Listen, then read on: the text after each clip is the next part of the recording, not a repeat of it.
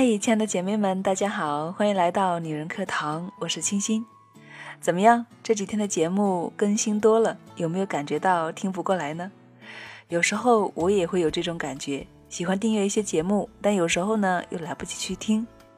不过没有关系，什么时间有空我们再听好了。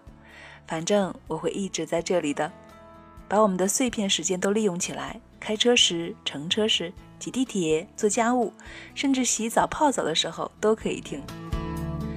最近我重新投入工作，一是很多的事情齐齐的压到头上来，我经常加班到晚上很晚，一两点钟，到第二天早上还是要很早的醒来，真怀疑自己是不是打了鸡血了。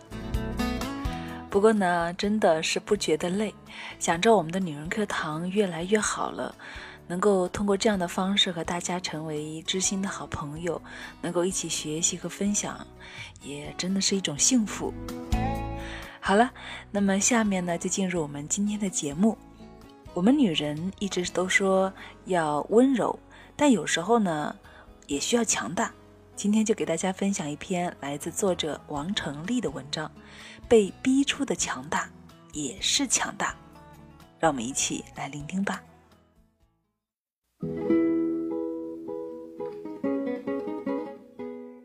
前几日在书店举行创意集市活动，我活力四射的东奔西走，协调现场，接受采访，四处巡视，帮忙吆喝，顺带忙着收银。恰遇来逛集市的原同事，看到我不由得感慨：“你太厉害了，转型很成功嘛，比以前更强大了哦。”我笑并谦虚说：“哪有啊，这还不是给逼出来的。”同事又问。最近咋样？忙吗？我答：忙死了！你看看我现在就知道了。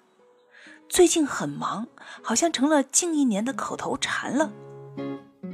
我现在的工作早出晚归，没有双休，每天像陀螺一般转个不停，但似乎甘之如饴，也渐成习惯了。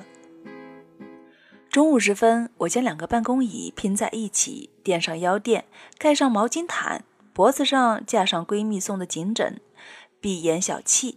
有时会戴上耳机，也不是为了听什么，只是助眠而已。每天中午都能够睡得不错。如果运气不错，没有人打扰的话，能沉睡个把小时。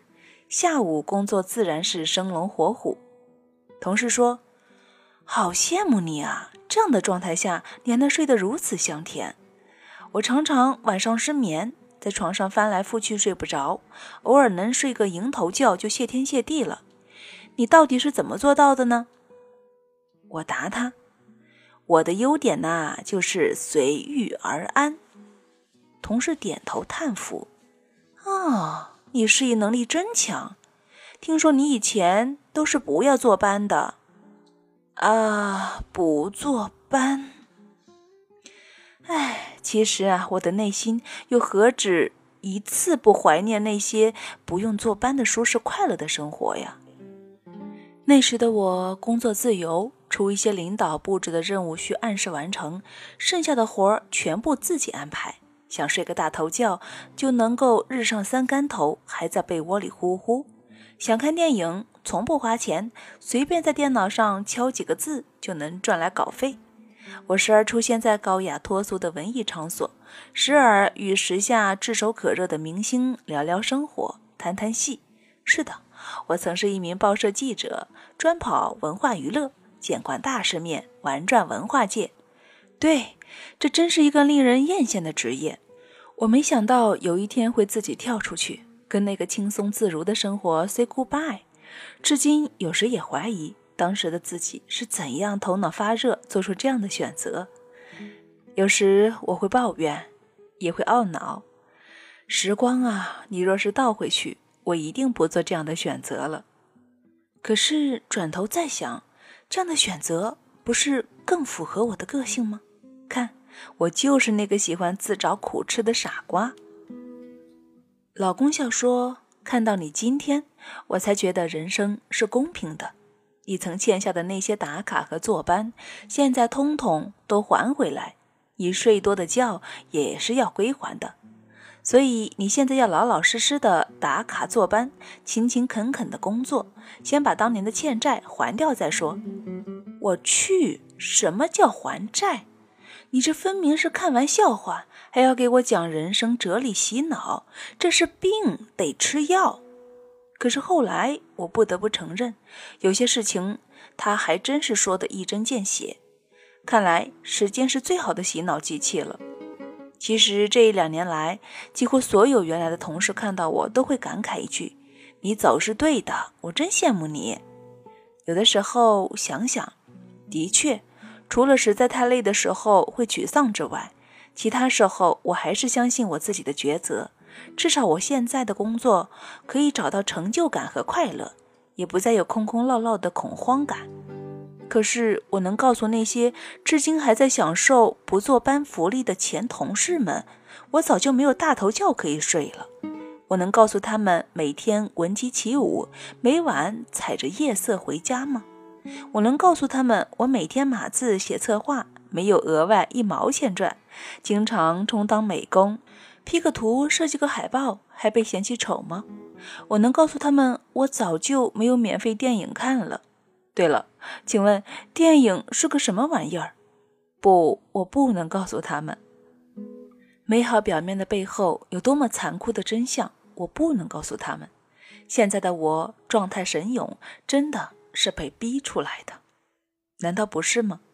曾经身处黄金时代的记者们，又何曾想到过那样美好的时光会这么快戛然而止？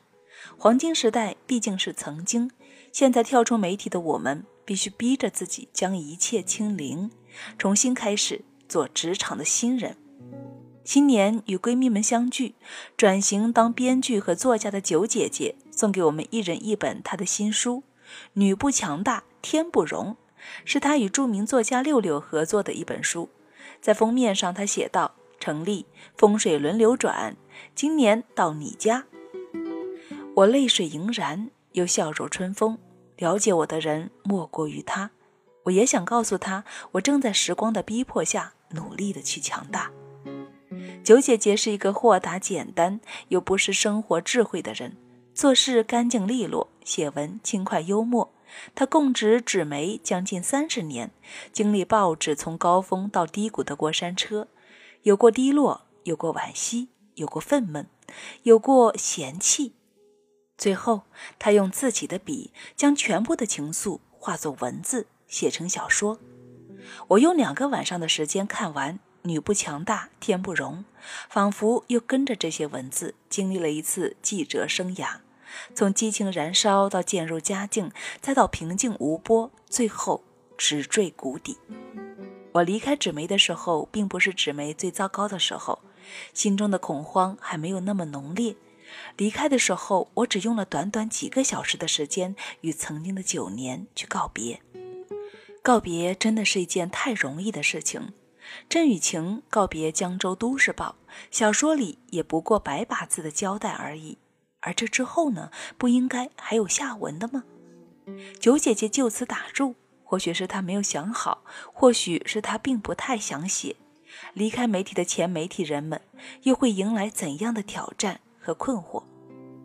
离开媒体后的我，就是现在这样：能写策划，能组织活动，能上得了厅堂给读者宣讲，能下得了库房扛书拆包，能够连续战斗十二个小时不停歇，能够处理紧急事务不慌张，能码字，能 P 图，偶尔面对摄像机镜头，能够口若悬河，说完一套又一套。我已经开始学着规划自己的职业蓝图，不再像过去那样迷迷糊糊的只为眼前的快乐。果然，人生是平的，那些我曾经的弱项，竟然全都被我一一攻破了。